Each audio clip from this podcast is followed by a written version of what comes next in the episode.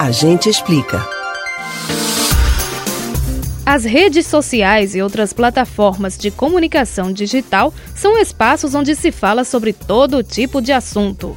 Os comentários nas postagens, então, são uma atração à parte. Mas nem tudo é entretenimento. Também são proferidas ofensas que configuram crimes dentro ou fora do ambiente virtual. Você sabe como denunciar nas principais ferramentas? A gente explica. Em discussões acaloradas com opiniões divergentes sobre política, religião ou outros temas, há quem perca o limite do respeito e acabe cometendo discriminação ou até difamação.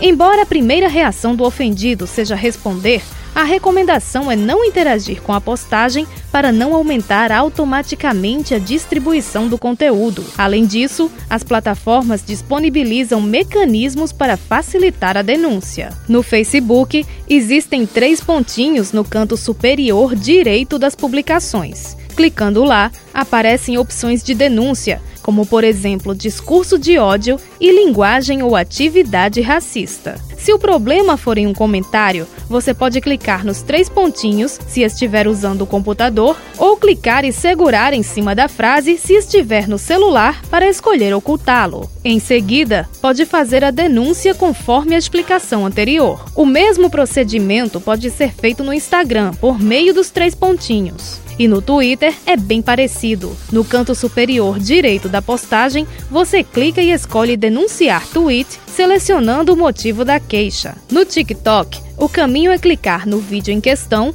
escolher relatar, selecionar a opção que melhor descreve o caso, o assunto, enviar e concluir.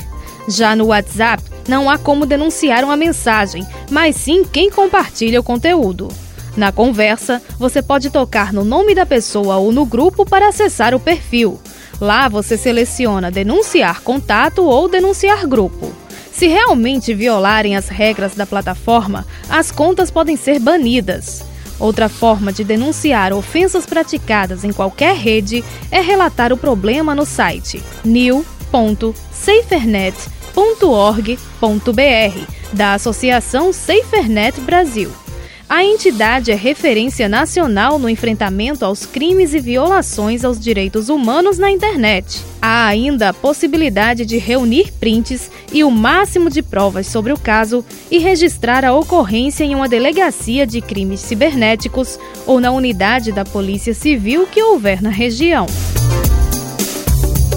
Você pode ouvir novamente o conteúdo desse ou outros A Gente Explica no site da Rádio Jornal ou nos principais aplicativos de podcast: Spotify, Deezer, Google e Apple Podcasts. Betânia Ribeiro para o Comando Geral.